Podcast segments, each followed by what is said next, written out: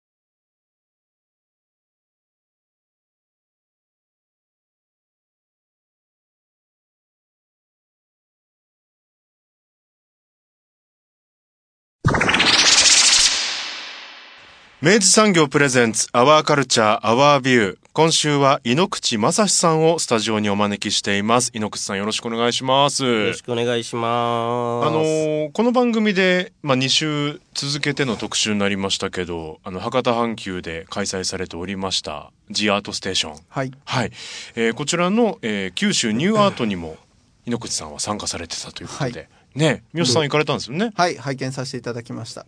いい、面白かったですよ。あの、九州ニューアート全体はね、まず本当にまず面白い展示になっていたのもあるんですけど、うん。まあその中でも、あの、異彩を放つうん、井ノ口正史殿っていう感じでございまして、あの、まあどういった展示だったかっていうのは、なんか僕が説明するよりまあまあそうね井ノ口さんに説明していただいた方がいいかなと思うんですけど、あれ、どういう展示だったんですか、あれは？あれはなんか、その、タイ、タイトルが、はいあ、タイトルがあれね、あれ、実は伝わってないと思うんですけど、ジジイババアおっさんおばさんっていうタイトルなんですけど、あれが、ハッシュタグ、はい。えっと、アルファベットの GG はい。で88、03、083っていう、はい。そういうタイトルなんですけど、はいなんか、こう、上海に住んでた時に、うん。なんか見つけた、まあ風景もあるんですけど、まあ今回のは多分主に人物が多かったんですけど、うんそういう何かこう、ね、文化を感じるようなうん。人々で、こう、そういう人が、こう、おおっちゃんとかおばちゃんとかに多かったんで、それを写真に撮ってて、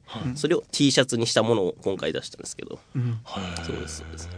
あのラックもう本当百貨店のはい。普通にこうまあバーゲンだったりとか、ワゴンまあみたいな。展示される時の あのワゴンラックみたいなやつあるじゃないですか。そこにまあその猪口さんが作られたうん。そのオリジナルの T シャツたちがですね、まあ僕が行った時は山盛りだったんですけどその後なんかあの百貨店の方が綺麗に丁寧に畳んでくれていたっていうエピソードがあったみたいでなんかねとにかくあれ作品を基軸にいろんな事件が起きてたんだなって それ非常に百貨店的な、ん。あの事件だなとも思っていて、なんかねその辺すごい面白かったんだろうなと思って、どんな反響だったのかとかってぜひお聞きしたいんですけど。いや、なんか、まあその、ワゴンにこう、ワゴンで展示というか、ワゴンで自分で触れ、触ることによって、自分でその作品を勝手に見進めることで、こううんまず関わる、関わることによって面白く見えるっていううん。ようなあれは仕掛けなんですけど、その百貨店の人が畳んでくれたのは、まあ簡単に言うと、えっと、見やすいからで、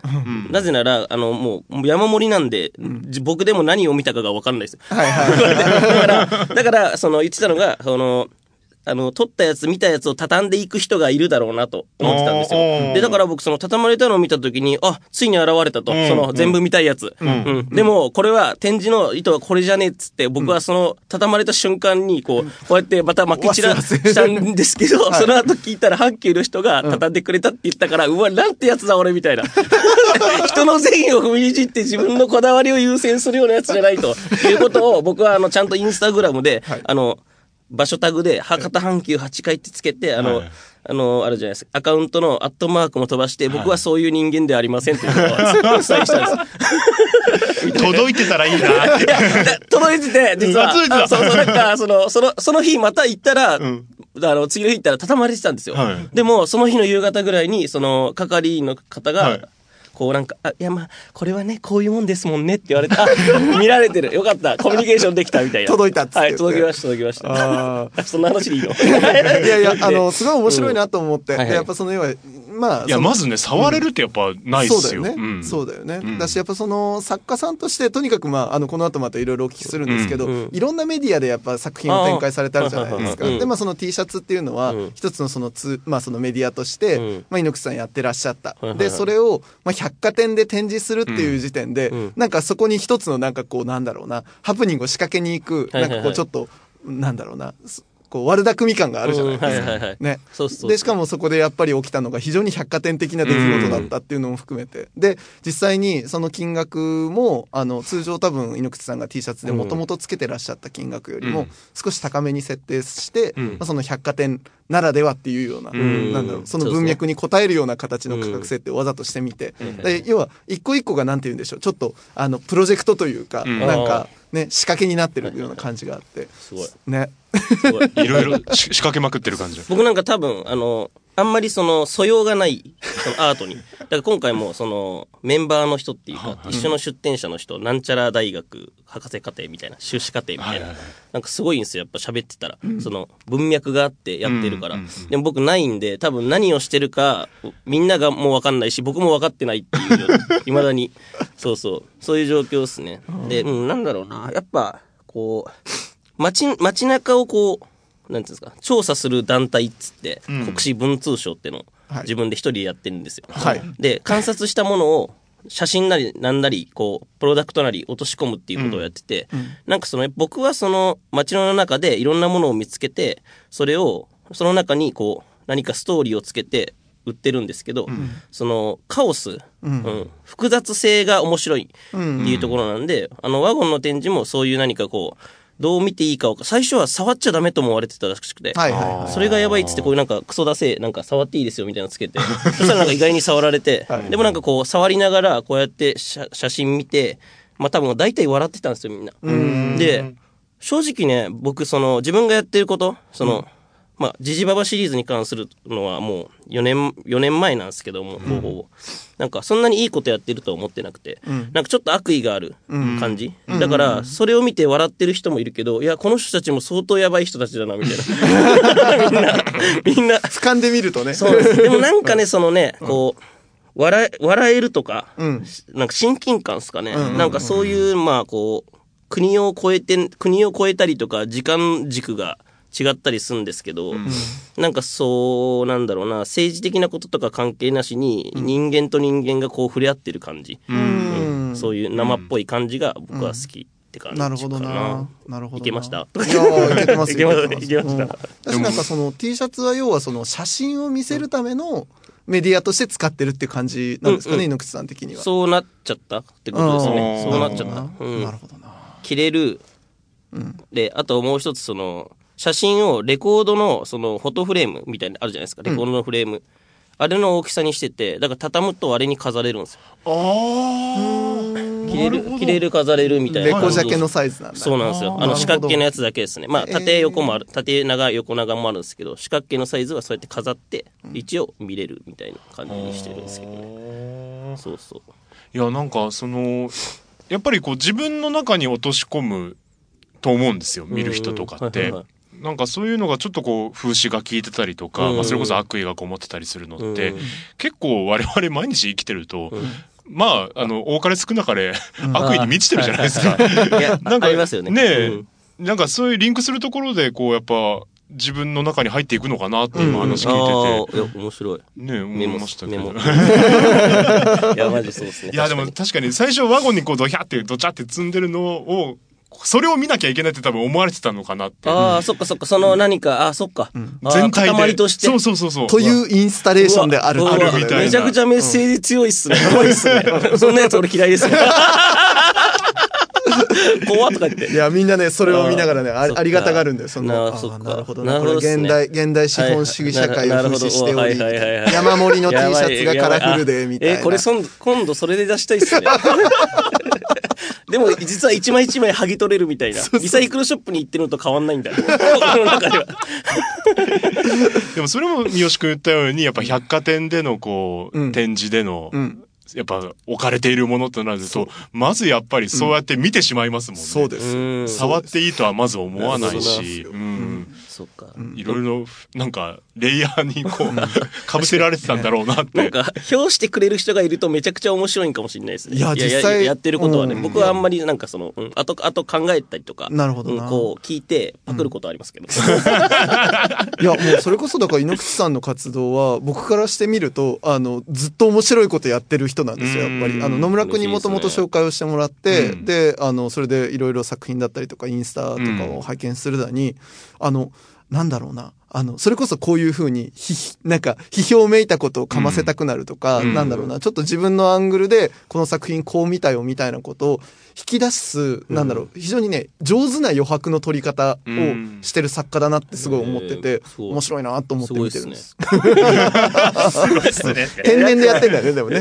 天然うんでもなんかこれ、まあ時間かかるからいいかな。まあすげえ長いっすよ。どんと来いようんどんと来いいやだからもう、まあ、ものす、ものすごい時間軸で言うと、18歳の頃に、はい。センター試験で失敗して、うんまあ、それでもなんとなくいいところには行けたと思いますけど、はいそれで、その時に挫折感がある中見てたメンズノンノで、ん。上村直美さんっていう登山家の人が、はいはいなんか徒歩で日本縦断したっつうから、ん。あ、じゃあ俺大学になったら夏休み、チャリで日本縦断しようっつって。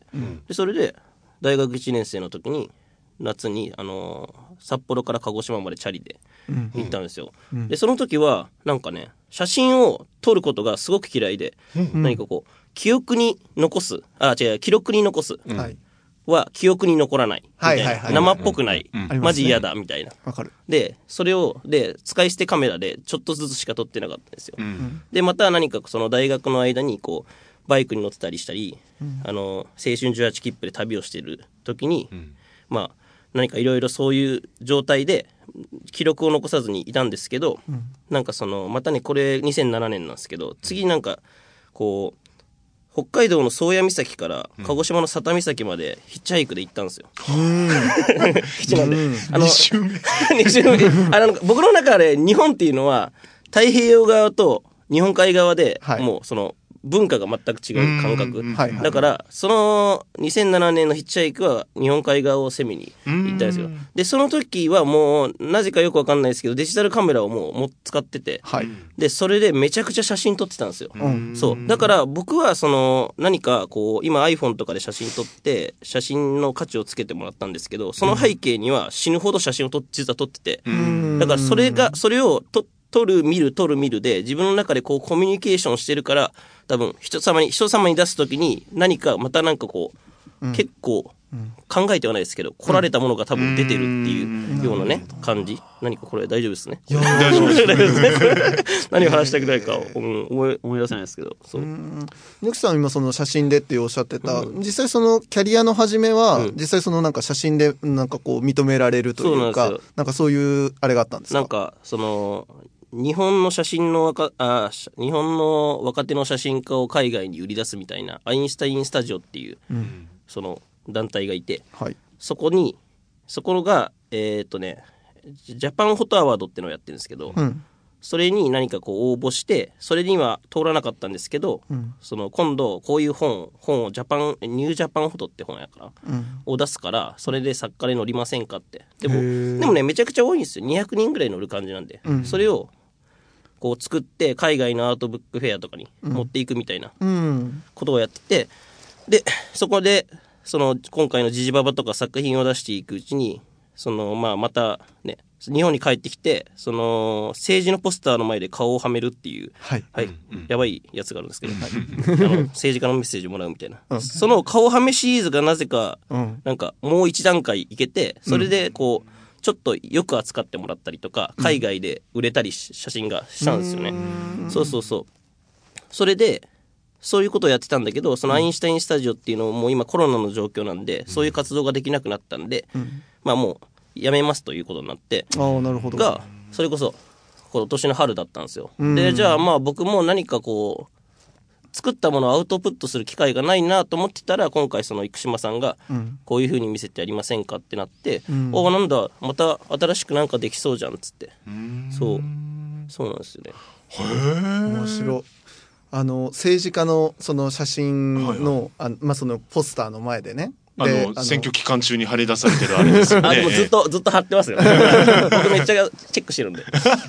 で、そこの前でさ、あの、ちょうどその人の、あの、ところに重なるようはいに猪口さんが立たれて、はいで、まあ、そこ正面から撮るわけですよね。はいあの、生身のコラージュみたいな感はいじですよはいはいはい。ねそうそうそう。なんか、そう。それはなんかそのさっきの、海外ではなぜか人取れたけど、日本では人が取れないんですよね。それはやっぱなんかこう、晒すというか、一応僕そこモラルあると思うんですけど、うん。プライバシーみたいなものも全然考えてて、うん。で、日本だとその、誰か、これ、もしかしたら誰かの誰かかもしれないとか、うんうんこれをおわ笑いにするのは近すぎてちょっと難しいみたいなうん。感じで、じゃあ自分が映るしかないってなったんですね。まあ風景はもちろんずっと撮る撮ってたから、はいはいはい。で、あとはその、インスタグラムやっぱめっちゃやるから、いなんか女子がこうやってやっぱ撮るじゃないですか、こうなんかリア充みたいな。こうやってね、うん斜めそうそうそう上からね。あれめちゃくちゃ本当はうん興味があって、やり、やりたいとじゃないけど、どういう気持ちの時にあれをやるんかなと思ったんですけど、僕はその政治のポスターの前に立つ時だけ、多分こういう同じなんですよ。あの リア充。顔リア充じゃないけど。あれ、猪口さんの中では、あの、あのモーメントは、その、女の子たちが、スイーツをバックうわーにね、うな。そうそう撮るそれそれそれはい、チーズってあの時のモーメンモーメントなんだ。そうそう完全にそうあ、そうなんだ。そうなんですよ。完全に。まあでもちょっと顔はちょっとこういう感じなんですけど、うんちょっと。そう、無表情のね。そうそうそう。無表で、なんかその情でね。、あれはなんか僕、なん、これ、あんまりこれを言うとよくないのかな。なんか政治的な関心が多分結構薄い。はいはいはい。うんで、で、なん、政治のポスターの使い道なんかないじゃんみたいな。うん別に。うん、なんかよ、でも、もしかしたら顔はめとけば面白いかもみたいな。そう、なんかね、うんなんか、誰、みなんかはめたくなる人、だから出て、出てて、時々ね、わざわざはめた写真とかくれるんですよ、僕に。いや知ら知らんけど、みたいな。知らんけど、みたいな。僕もやってみましたって言って、なんか、新時代へって書いてあるところの前で 撮るわけだよね。だからそう、僕がやってるけど、あれは誰かをサポートしてるわけじゃなくて、もう、うん。政治と関心が持てない、なんか幽霊みたいな、なんかその国民の様なんですよね。なるほどね、うんなるほど。そうそうう。ん。そう空虚にもそのなんかね、あの、高らかなメッセージが空虚にそこに浮いているみたいな感じだよね。そうそうそうそうう。んそれがこう、コントラストになってて、うん。なんかまあ面白いって言われてる。言われてる。いや、実際あれは超面白いですようん。あれはうまいなと思う。いや、でもそれが自撮りの感覚っていうのはちょっと面白いっすね。ねうんああ、そっかそっか、そう。なんかね、SNS ってめっちゃ見見てるから、これをする人どういう気持ちなんやろうとか、この人ってどんな人間なんやろうかって写真から読み解くのが好きなんですよ。そうそうそう。そうなんそうなんです。だもうあれだねもう猪口さんぐらいになると、その写真見ただけでこいつの自意識チューニングがどこぐらいにあるかって大体読めるんだろうね。え、なんかちょ、ちょっとだけ話すれていいですか？はい。なんか、うん。えっ、とね、10月の27から、はい。えっ、と、11月の2日かな、うん。アートスペーステトラってところで、はいはい。それこそ僕が企画する展示があるんですけど、はい。それがまさにさっきのその、めちゃくちゃすごい自意識の話をする。L と R の壁に僕の後輩を並べて、その二人が、まあ、こう、趣味で写真撮ったり、クラブで写真撮ったりしてんだけど、写真の質が全然違うんですよ。で、それをですね、まあその、何、性性的な何かこの、モチベーションこの二人の、それの違いなんか、一人はこう、女の子大好きみたいな。はい。一人は全くあんまり全然興味なさそうみたいな。それで、こう、弁、弁証っていうかこう、うん。こう、読み解いていくっていう、あるやつをやるんですよ。すごい。え、展示をめっちゃ面白そう、それ。はい、ちなみに10月31日の5時からトークショーで、そこでこう、めちゃくちゃ、はい。猪口さんがその 若手二人をさ、だからさ、だからじゃんみたいな。って言ってるよ、誰かみたいな。その、展示に来た人からもコメントもらえるようにしてて、そうやって言われてんじゃん。やっぱ自分ってそういう人間だよ、みたいな。なんかそういうの。超現れてるよ写真そうそうにみたいな。そうそう。だから多分こういうことじゃないかな、みたいな。はい。僕おせっかいなんで。面白い。勝手に、勝手に、勝手にお前はこういう人間だぞって。面白い。あ、でもその切り口ってすごいっすね。うん。多分結構、はっきりと出そうですよね。出てるんですよね。写真に出てて、その、まあ僕はもうそもそも仲いいから、二人の、この、何？あの、性格とかも分かってるから、ああ、だからこの人はこうでこうなんだろうなとか、そう常々考えしてきたことを、その本人にもちゃんと伝えるし、みんなでも考えるというような場を作るっていう展示ですね。それ若手作家二人にとってはめちゃくちゃいい機会ですね。あ、そうなんですよ。なんかそうそうそう。なんか、やっぱ誰かにこう、認め、認められないっていう誰かが選んでくれないとやっぱ見せづらいから、まあそういう機会になればいいから、僕が今までやってきてもらったことだから。なるほどな。なるほどな。すげえ、超面白い。ねえ。あ話ずれました。いや、全然全大丈夫然で。すか大丈夫ですか？とか言って。でもそのきっかけがやっぱさっき言ってた、そのヒッチハイクの時な、になるんですかね？そうですね。その、だからその写真を撮れない自意識が爆発して写真を撮りまくるっていう、なんか、はい。ひっくり返ったんだあな。完全にひっくり返った。んそうそうそう。でそのそうそうヒッチハイクしてる時とかに多分いっぱい撮ったこととか、あ会った人とかなんかそういうものがめちゃくちゃうん、それまでだから別にカメラの勉強したわけでもないってあそうなんですそうなんです。だからだから多分普通のそのカメラをめちゃくちゃやってる人が作るそのいわゆる写真表現のアート作品よりなぜかえーっとこう評価されてるけどカメラに対する知識は全くないんですよ。ってことですよね。だから、こう、今回そのね、九州ニューアートで出してもらって、何かこう、じゃあまあアーティストですと、ん。なった方が楽で、今まで写真家みたいな。いや、違う違う、みたいな、ただ画像で表現してるだけなんだけど、みたいな。てことですね。だったんですよ、そうそうそう。なるほどな。だからその露出がなんとかとか、そうですね。画面のなんかなんとかみたいなこと言えないっていう撮ったものを見返すだけなんで。カメラロール？カメカメラローラー？すごいね。あ、そうか。カメラローラーっていいっすね。ローラーですよ。なるほどなずーっとね。いや、ほら、今回あえて、な、なんとかの猪口さんで紹介してないいや、んですよそれはカメラローラーそれはカメラローラーか。それは違うかそれはだって、えーそれがいいっすね。でそれでそれも一個ね。いっぱい、あの、いっぱいレーベル作るから。はいカメラローラーです。ワンノブですよ、ワンノはい、よかったよワンノブね。ブ。すごいな。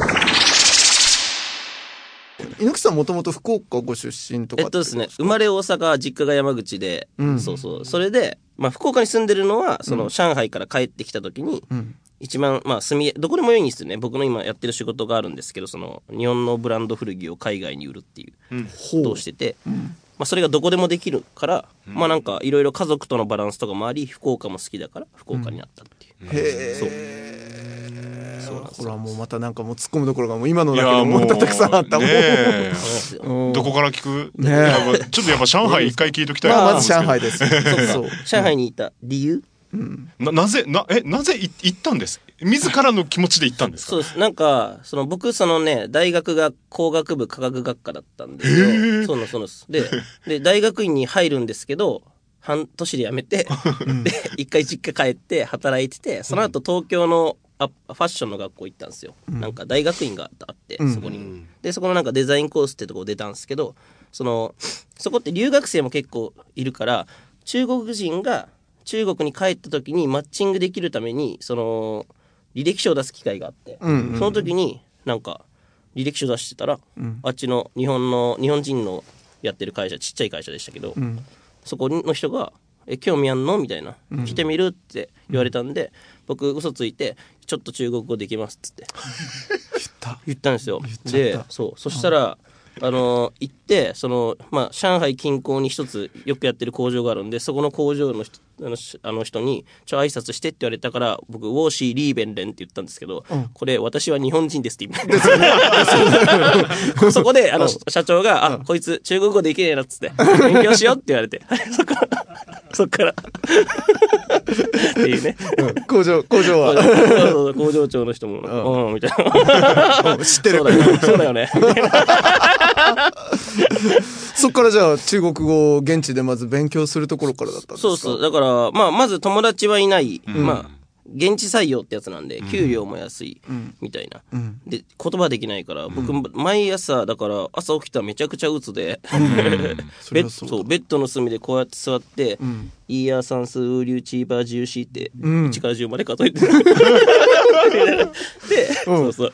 で、その、ひえーと夜仕事が終わって暇だから、あそのす近くのコンビニファミマがあるんですけど、ファミマがそこでレモンサワー買って街を歩いてたんですよ、うん。でだから多分それそこの街を歩くとこからそのさっきのジジババを発見っていうところですかね、ストーリーとしては。そこ、そこはやっぱクソ真面目にその語学学校によ 夜通うとかそんなことではなく、やっぱレモンサワーで夜そぞろ歩くって方を選んだ。あの自分で座学で勉強してたんですけど、全く覚えねえねえから、うん。これはあの中国人を真似するしかないっていうか、なんか赤ちゃんって多分そういう言語の覚え方が多分、ですよね。なんで、それと全く同じことをする、して、ん勉強して、なんとなく喋れるようになったっすかね。すごい。すごい。それが一番早いんじゃないですかね。ああ、まあでも本当そうです。まあせっかく現地にいるんだしねって話ですね。そうそうそうそう。はいいや、ここですよ。もうこのね、あの、結果、近道を選ぶ、この、そういうことよねク。ソ真面目回避論。本当に。いや、もちろんね、真面目にやってらっしゃったんだと思いますよ。思いますけどどうん。いいな、でもレモンサワーで。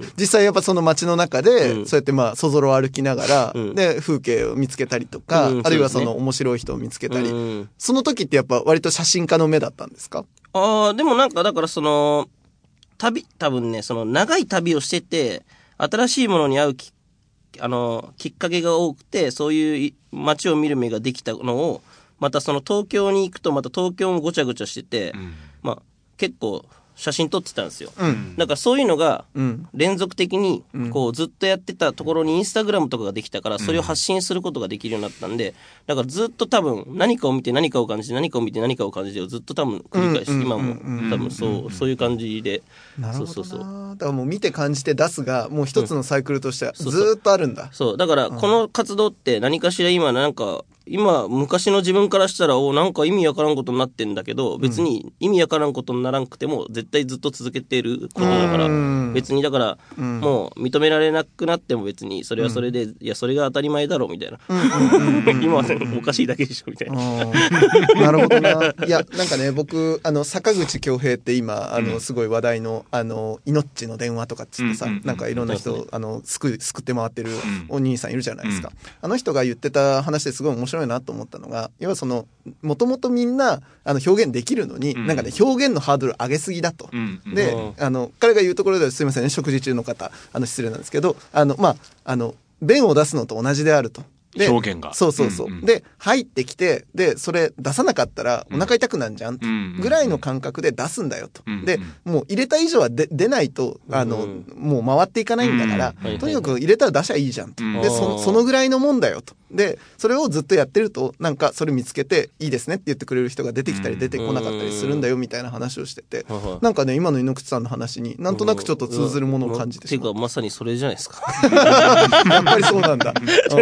うん、ねばならないじゃないんだよね。もう、まあなんか、うん。ね、面白いからそれやってたらみたいな感じなんですそうなんです、そうなんです。なんかね、別に認められてるからいいっていうわけじゃないじゃないですか。自分の好みとかツボみたいな。多分今音楽割とそんな感じがするっすけどね。その、個人同士のやり取りができるっていうか、その Spotify とかあって、みたいな。まあなんかそういった感覚のものが服でも、なんかそういう芸術、アートでも何かこう、もっと、そういうやり取りが増えたら面白いかなって感じ？いや、でもそうなんだろうと思う。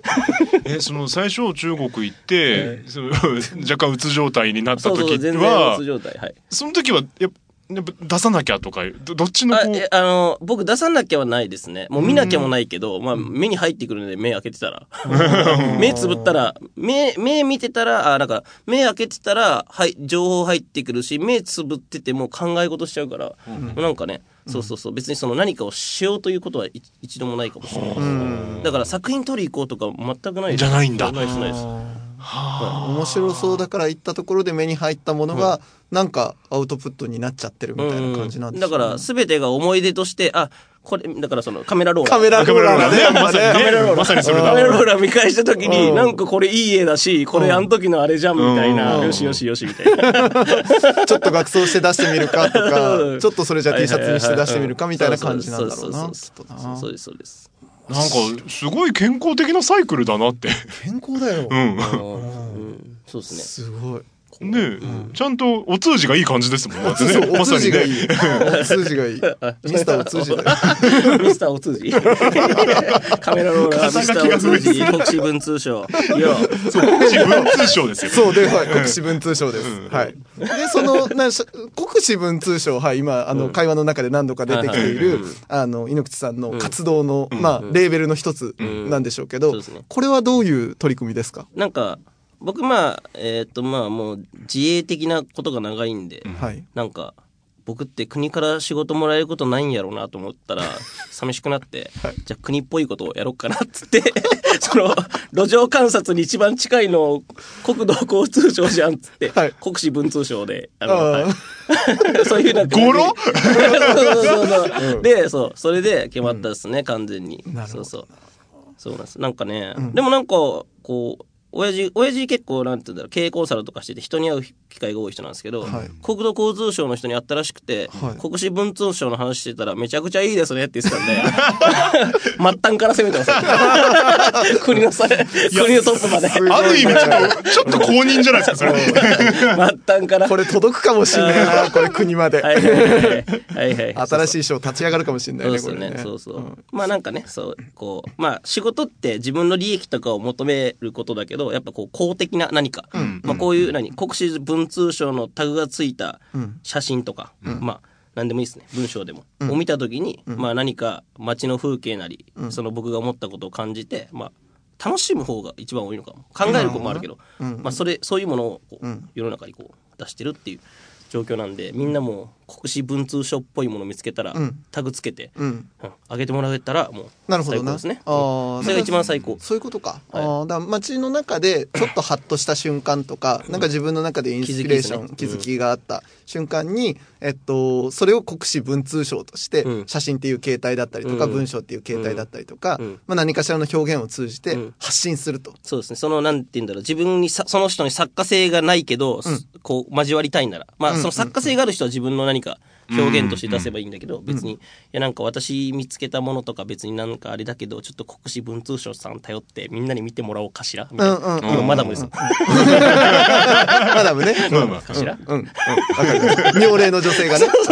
うん表現、表現の方がね。うん。でもいいですよね。はい、そういう感んじ。結構。あると思うんですよね。うんいや、あると思いますよ。いい、いい、あれが。うん。で、実際やっぱ街の中で、なんか、なんか、ふと、なんかゾーンに入る瞬間ってあるじゃないですか。んでそれ例えば音楽聴きながらだと、景色が全く違って見えて、あはいはいはいなんか、あ、あ、今俺なんか今、なんか見えてしまったみたいな時あるっすよ。うんうんそれもう国士文通賞モードですよね。完そうですね。うん、そう、モードはね。モードは あとはそれどう出すんだって話ですね。そんな感じで、はい、うん多分いけると思いますよ。なるほどあな。ー間口も広いな。え今だからその国士文通賞で、あと、まあ、じじばば、おっさん、おばさんの、あの、ありますけど、それ以外にもいくつかレベルっていや、あるんですか？あの、もう一個、ダサっていう、なんか、めちゃくちゃしょうもないやつがあるんですけど、聞かせていただこうじゃないですか。で、なんかこう、古着の中でも、僕、まあ古着の仕事してるから、まあブランド古着やってるから、価値があるものを、価値が分かる人に売ってるんですけど、ん。価値がないところに価値をつけたいというところで、その、なんて言うんだろうな。まあ、簡単に言うと、西海岸とかにいっぱいいろんなアメリカの何かよくわかんない T シャツがあって、んその中にね、ダサいなと思うものを、この、なんかね、今ないんだよね。なんかワッペン作って、ダサっていうワッペン作って、それを貼るんですよ。うんそしたら高く売れんじゃねえかっていう。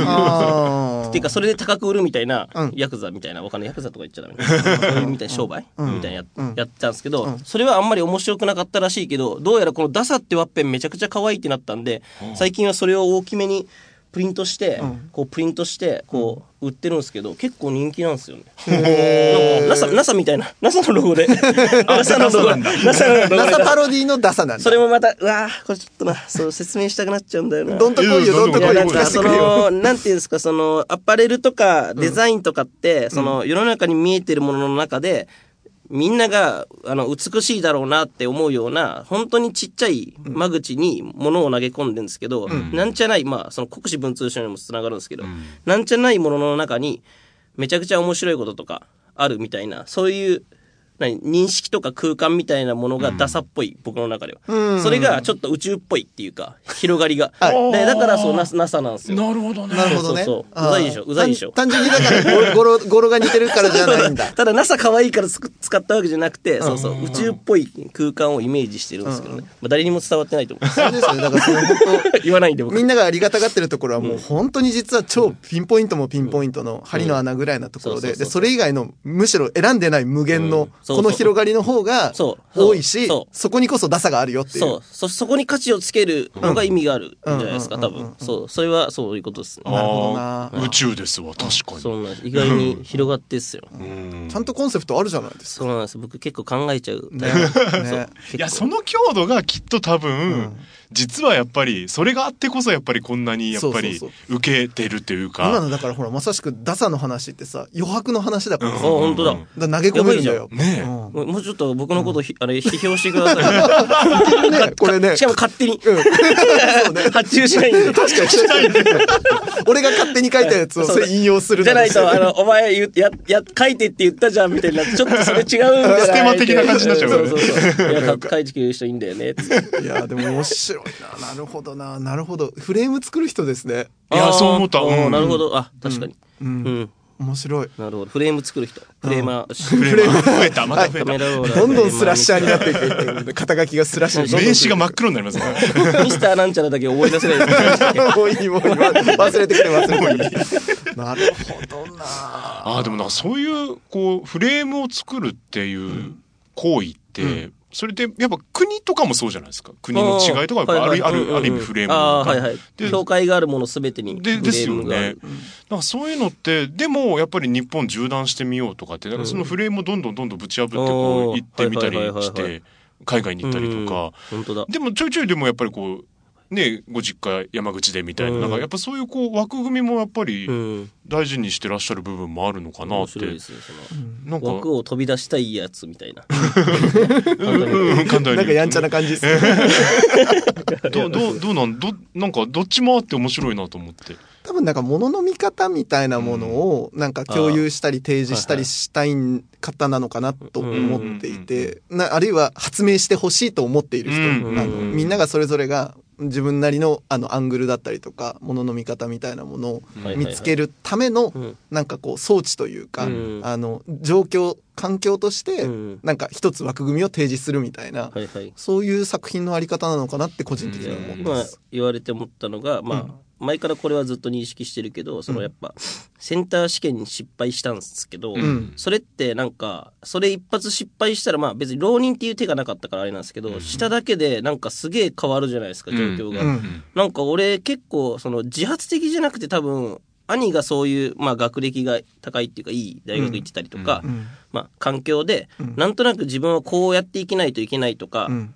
と思ってて、多分学校、学歴を追い求めたんですけど、一発失敗しただけで誰も担保してくれないみたいな挫折感が超あって、そっから僕は割と人の話を聞くのをやめようみたいな。うん。全然聞くんですけどね。うん。一瞬、うん。もうこれは違うと。今までの自分と別のものにならないと、うん。自分で自分を担保しないとダメだっつって、ん。そうなったんですよ。で、多分その時一番最初に壊したフレームがそういうなんか自分なりの、その、ちっちゃい頃からなんか思ってた社会とか、何かそれが多分壊れて、うんそこから僕をはみ出るのが好きなんで、はみ出て、で、多分そこからはもう多分スイスイスイって。はいはいはいはい。い。やなんか俺これ話聞いてたらさ、うん。センター落ちるっていう経験がうん。これほどクリエイティブな方にうん。接続したっていうことで言えば、まあよかったねって思ってしまったちょっと。あのうん当人は多分めっちゃ苦苦しかったしその時はですね、辛かったんだと思うけど。もう泣いてましたよ。やっぱ、もうピュアなんでもう。ね18歳のね 猪口くんさね。悪い顔して言うな。お兄ちゃんにもお父ちゃんにも母ちゃんにも見せる顔ねえよみたいなね。そうそうそうまあ本当にね、でもなんかやっぱそういう挫折がいいんじゃないですかね。やっぱ一番効くんじゃないですか。だ多分真面目だったんだよやっぱ。いや、そう。ね、うん。あのちゃんと直撃してそのセンター落ちたっていうことをそこまできっちり真面目に受け止めて、うん。うん。うんで自分をそれでも律するためには自分が自分であるためにはってことを真剣に超考えれた人だよ。うん。こまあ今ちょっとなりがでかすぎんだけど、僕ずっと小中高サッカー部キャプテンみたいな、割とこう人束ね系だかほらら多分優等生真面目系だったんですよ。うん。だからそういうものが、その、多分仮の姿だ、仮の姿とは言わない。うんその時の自分の姿で多分それがだからさっきのこのフレーム、うん。うん。こう壊れた瞬間にまた違う別の人人格というか、うん。になったのかなっていう感じですかね。自分をやっぱその自己肯定するために自分をちゃんと自分たらしめるために、うん。やっぱ何かしらのやっぱ枠があのあーはいはい。あった方がいいんだろうね、うん多分ね。あそうですね今はそれ枠なし、あの、型なしっていうのが一番うんうんうん合うんだよ、多分。多分。どんどん発明していくんだっていうことだな。面白い。いや見る力が多分に終わりの方なんだなって、自分自身も含めてね、うん。はい、えそうですか。外と中とね。嬉しいですウォッチャー。ウォッチャー。あ、また新しい。あの、あの、あの、お茶を、お茶を。お茶をいただくなど。うん。いや、私俺、あとね、個人的にはね、ダサすげえ好きだけどね。うん。要はその、要は価値のないものにラベリングした瞬間に価値が上がるって、これ本当ブランドの話じゃん。いや。そうですよね。ね、私もっと言えば雑貨売りとかって、うん。もう全部それだからさ、うん。だから今俺すごいその辺興味もあって、うん。だからなんか物の価値ってじゃあ何なんでしょうねみたいな、うわもうめちゃくちゃ僕それやってんすよ今実は、大元はブランド古着はそれで、うん、そうだよね。僕だから僕すごいなんか公務的にファッションビジネスをしたいっていうか公務的に、ね、手が動けばお金が生まれるぐらいの感覚じゃないとファッションの仕事したくなくて、で今なんか6人ぐらい働いてくれてるんですけど若い子が、でなんかその子たちにこう出品作業とか撮影作業とか振って、ん。このし日本で仕入れたものを海外に売るんですけど、日本のそのブランド古着の値段を上げたいんですよ、海外に行くことによって、そうなると持ってる資産価値が上がる上がるみたいな、なんか服を資産価値と捉えて、ん。なんて言うんだろう。レンタルとかじゃないけどシェアリングみたいな感覚にしてみんながん。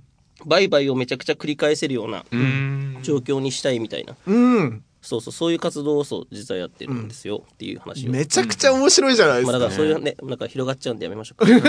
そ それじゃないんで、めちゃくちゃ広がっちゃうんで、これ。これが一番僕の活動の95%ぐらいの力これなんで。だしなんかいやっぱでもそれもあのものすごいそれってあの社会使った実験じゃないですかそれって。ああ、なんか、かもしれないです。はいね。だからこうなってきた。うん。やばいです。もうほとんどね。言われることは全てそれなんで。いや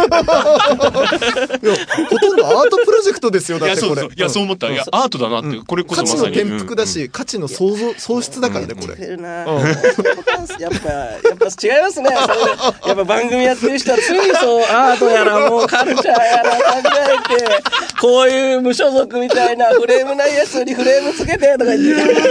そう。ねあの なやだやだって感じ。ですよねいやいや最高ですよ。いやいやじゃないと。まあまあねそうそれが価値ってことになっちゃいますそういうことですね。うん。もう俺俺これで言えば俺ミスターラベリングだからラベリングそうだな。とにかくラベリングしたがるからさ。